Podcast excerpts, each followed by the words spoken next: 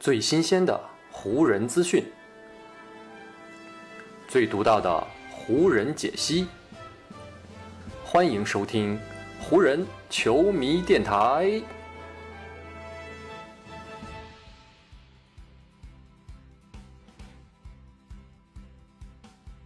北京时间四月二十六日，欢迎各位收听全新一期的湖人总湖人球迷电台啊！我是你们的朋友戴高乐。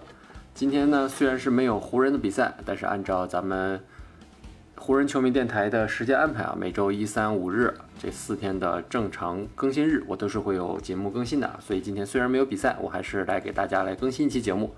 上一周的周一啊，也是没有比赛，我给大家讲了一个关于詹姆斯和珍妮巴斯两个人的故事啊。我而那期节目呢，播放量也不错啊，看来看来大家呢还是很爱听这种啊比较有故事性的话题的。所以呢，今天呢，在这个没有比赛的日子里呢，我觉得还是继续来按照上上一周的这个惯例，还是给大家来讲一段关于湖人的故事。而这期的故事的主人公会是谁呢？嗯，我首先跟大家透露一下，这个主人公有一个还是我们的詹姆斯，但但另外一位这个故事的主人公呢，是最近。可以说是风口浪尖上的一位人物，那就是球队的主教练沃格尔。最近两场比赛呢，湖人是因为接连输给了达拉斯独行侠啊，加上沃格尔在比赛当中的排兵布阵以及对安东尼戴维斯的使用，是引发了很多球迷的争议。不过呢，今天早上我又看到新闻啊，表示湖人队目前正在跟沃格尔展开续约谈判，有可能会在本赛季结束之后啊，就把这位冠军教头是提前通过续约留下来。所以我觉得呢，在球迷视角和在球队视角来看啊，沃格尔可能是截然不同的这样一位人物。那么，沃格尔在过去两年是通过怎样的方式呢，来赢得这支球队对他的信任呢？我觉得呢，就要跟他和詹姆斯的这段关系讲起，那就是我们今天的这段故事了。首先呢，我们先把时间啊倒回到二零一四年五月十八日，在这一天，当年季后赛东部决赛的第一场比赛如期而至。在印第安纳波利斯的银行家生命球馆里啊，比赛虽然还未正式开始，但步行者的球迷都已经穿上了球队为他们准备的金色 T 恤，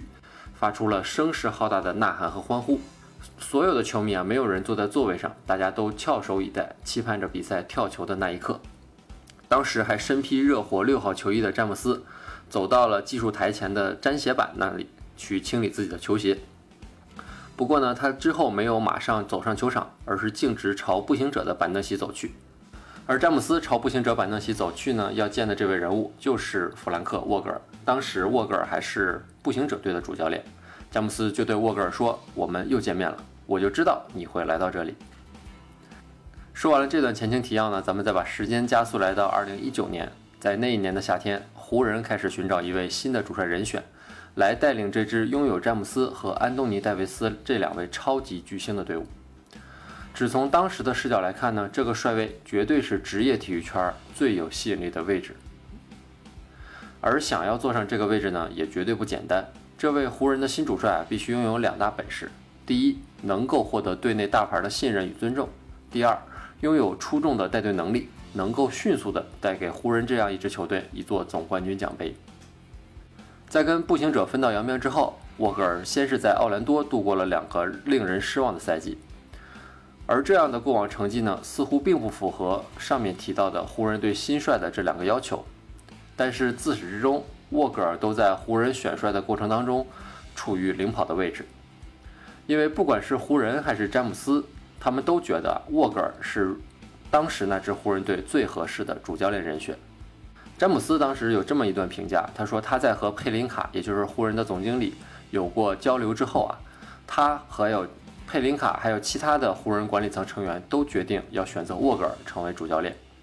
詹姆斯就说：“我就知道我们将会成为一支为新赛季做好了万全准备的球队。”詹姆斯对沃格尔的这种信任可能会让很多人觉得来源不明，但是呢，在熟悉沃格尔的人看来，詹姆斯和沃格尔之间的这种关系非常清晰，同时也非常符合逻辑。曾经在步行者给沃格尔担任过多年助教的派珀斯·琼斯啊，他就这样评价沃格尔和詹姆斯的关系。琼斯是这样说的：他之所以对沃格尔抱有那么大的敬意，就是因为那几次步行者和热火在季后赛的交锋，给詹姆斯留下了非常深刻的印象。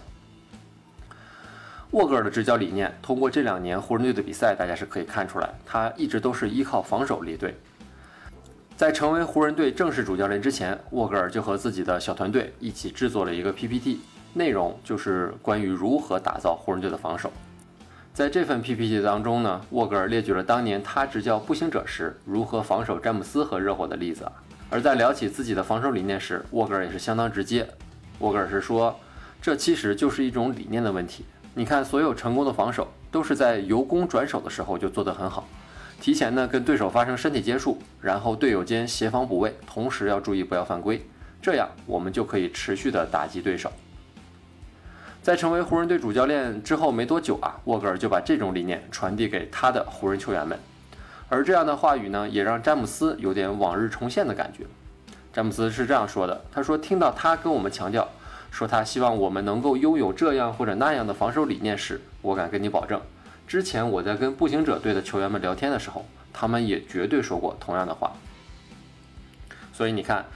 沃格尔的理念从步行者时代一直延续到了湖人的时代，而他着力打造的这个防守体系，不仅成为了湖人夺冠的重要基因，也成为了詹姆斯在夺冠那个赛季进攻端爆发的一个关键。为什么这么说呢？其实，在完整执教步行者的第二个赛季啊，沃格尔就已经让步行者发生过翻天覆地的变化了。他把步行者打造成了一支防守强队，在那个赛季拿下了四十九场常规赛的胜利。在二零一三年东部决赛首战还有二点二秒的时候，他的球队还以一百零二比一百零一领先于热火。但也是在那个时候，沃格尔犯下了一个致命的错误，他在那个最后一个回合里撤下了身高两米一八的希伯特。没有人护框的步行者，眼睁睁看着詹姆斯是摆脱了乔治的防守，完成了一个上篮的绝杀。最终在那轮系列赛当中，步行者和热火鏖战了七场，还是没有挡住对手连续三年进入总决赛的脚步。而第一场比赛那最后一个回合当中的换人调整，在很长一段时间里都成了沃格尔挥之不去的一个阴影，甚至在很大的程度上影响了步行者的未来走势。不过，虽然在2013年啊，步行者是灭火失败，但在沃格尔的内心，他一直都坚信自己的这支步行者能够击败詹姆斯的热火。所以到了2014年，当手握主场优势的球队变成步行者的时候，沃格尔的信心自然就更足了。而且在对付热火的核心詹姆斯方面啊，沃格尔也是钻研出了新方法。当时沃格尔是这么说的：“他说，我们在一定程度上打破了以前的固有形式。”为了能够适应现代 NBA 的发展，我们其实在很多防守原则上都做出了改变，所以我们必须要做更多有创造性的事情。目的呢，就是保留我们自己的强项和长处，同时不让任何因素颠覆和影响我们的防守。在跟热火缠斗的那几年，沃格尔是总结出了非常非常多针对詹姆斯如何防守的理念啊，比如他在内线一定会安排希伯特这样一位大个子，始终保护篮筐。而在离开篮下的中距离，沃格尔防守的核心呢，就是当年的保罗·乔治。他在场上就像詹姆斯的影子一样，在场上时刻的贴着詹姆斯。沃格尔希望通过这样的防守上的变化，来从源头掐断热火的进攻发起。甚至詹姆斯一通过半场啊，乔治就会贴上去不让詹姆斯拿球。当然，面对沃格尔的出招，热火的主教练斯布尔斯特拉和他的教练组啊，也是想了很多办法来应对。比如，他们会开始不让詹姆斯持球，而是让詹姆斯呢去给外线的持球人打挡拆，然后呢向外弹开，这样呢詹姆斯就会有短暂的空间可以摆脱乔治的贴身防守，进而拿到球，然后向篮下冲击。面对热火开发的新套路呢，沃格尔也是立马升级自己的防守体系，甚至他在训练当中会专门拿出大量的时间啊来演练面对詹姆斯的时候如何防守。当时步行者队所有的目光几乎就锁定在热火，锁定在詹姆斯的身上。沃格尔当时还给步行者的球员们下达过一个防守指令，那就是在詹姆斯跟队友挡拆的时候，不要进行换人防守，因为当时步行者队的外线除了有乔治，还有乔治希尔和 CJ 沃特森这样的球员，一旦他们两个人换到了詹姆斯的面前啊，他们的身体肯定是无法跟詹姆斯对抗。所以呢，沃格尔要求主防詹姆斯的乔治不要从掩护当中挤过，而是要在詹姆斯和队友发动挡拆的时候向后退一步，从挡拆的后面绕过去。这一般是脚步移动慢的内线大哥球员啊，在防守挡拆时会采用的策略。但是沃格尔希望通过这样的变化，能够让乔治更快地回到防守詹姆斯的突破线路上。带着2013年东部决赛失败的苦涩，以及这过去一年钻研的种种对策，终于在2014年5月，步行者和热火再度相逢于东部决赛的舞台上。然后呢，就有了我们开头提到的那一幕啊，詹姆斯在赛前主动上去跟沃格尔打招呼，说：“我就知道你们肯定会来到这里。”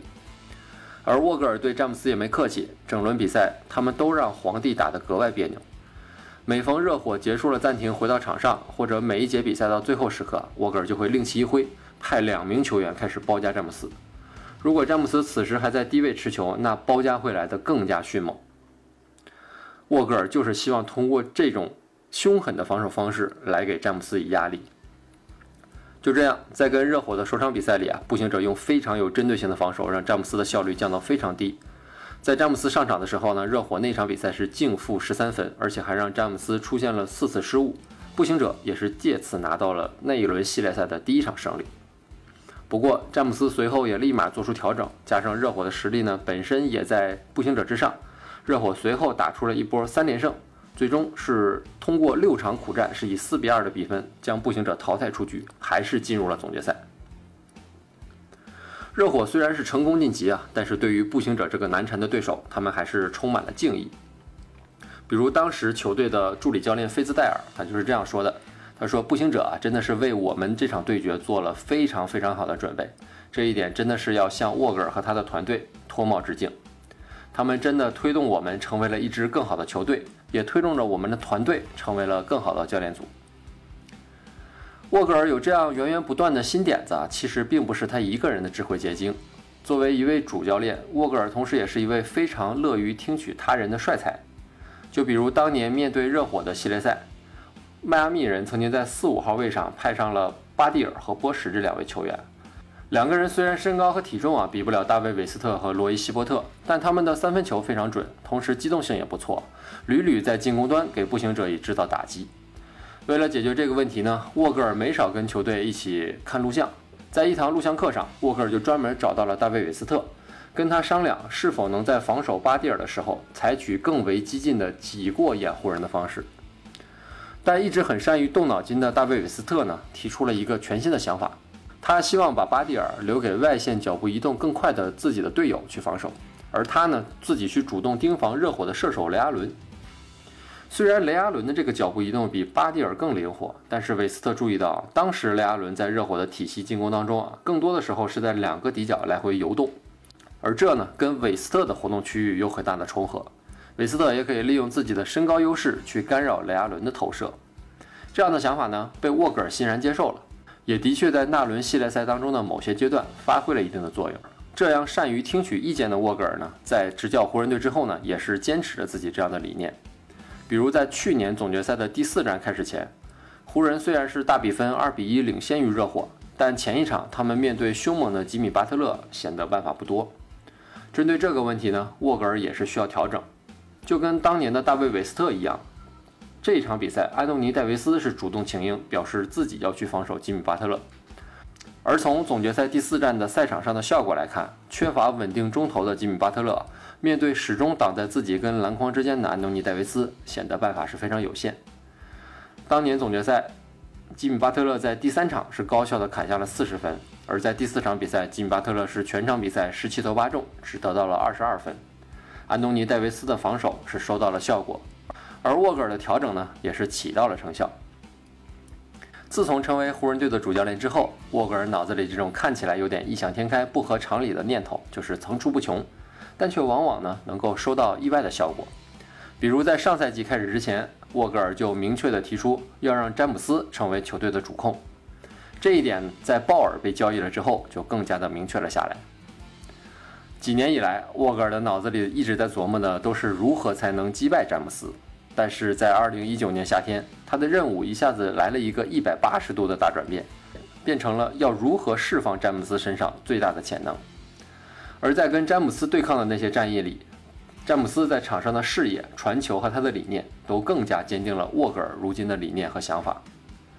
沃格尔是这么评价詹姆斯的：“他说，詹姆斯的那些技术和能力，真的能够让他成为有史以来最好的传球手之一。”而到了上赛季的季后赛，在沃格尔体系下的詹姆斯啊，真可以说打的是游刃有余。整个季后赛打完，詹姆斯的场均助攻为八点八次，仅次于二零一八年季后赛的场均九点零次。而相比两年前啊那次詹姆斯全力冲击的季后赛，詹姆斯在二零二零年的季后赛的出场时间从二零一八年的四十一点九分钟下降到了三十六点三分钟，他打得更加轻松，而且表现呢却几乎没有打什么折扣。这就是在沃格尔体系下詹姆斯发挥的能力，也可以解释为什么詹姆斯对沃格尔充满了这样的信任。好了，以上就是本期湖人球迷电台的全部内容了。这一期我为大家讲述了沃格尔是如何在跟詹姆斯对抗，以及如何执教詹姆斯的过程当中啊，不断调整自己的思路，不断调整自己的策略，最终帮助湖人在上赛季完成夺冠的这这样一段故事。所以呢，我觉得对于如今的沃格尔呢，咱们的湖人球迷还是应该保持一定的耐心和信任。毕竟呢，沃格尔在上赛季是做出了成绩，并且取得了成功的。如今呢，湖人队虽然暂时出现了一些小的波折和输球啊，但我觉得这些都是暂时的。等到詹姆斯归来，等到湖人的阵容完整，沃格尔还是能够用利用自己的聪明才智啊，将如今这支湖人的最大潜能发挥出来。好，谢谢听到最后的你啊，也感谢你今天的时间。如果你觉得我今天的节目做得还不错，就希望你能够订阅和关注我啊，也希望你通过留言和私信的方式与我进行交流。另外，如果你觉得我的节目，还不错，也希望你能够把我的节目分享出去，让更多的湖人球迷朋友能够听到我的声音，加入到咱们湖人球迷电台的大家庭当中。好了，那就让我们下一场湖人的比赛，下一期湖人球迷电台不见不散吧，拜拜。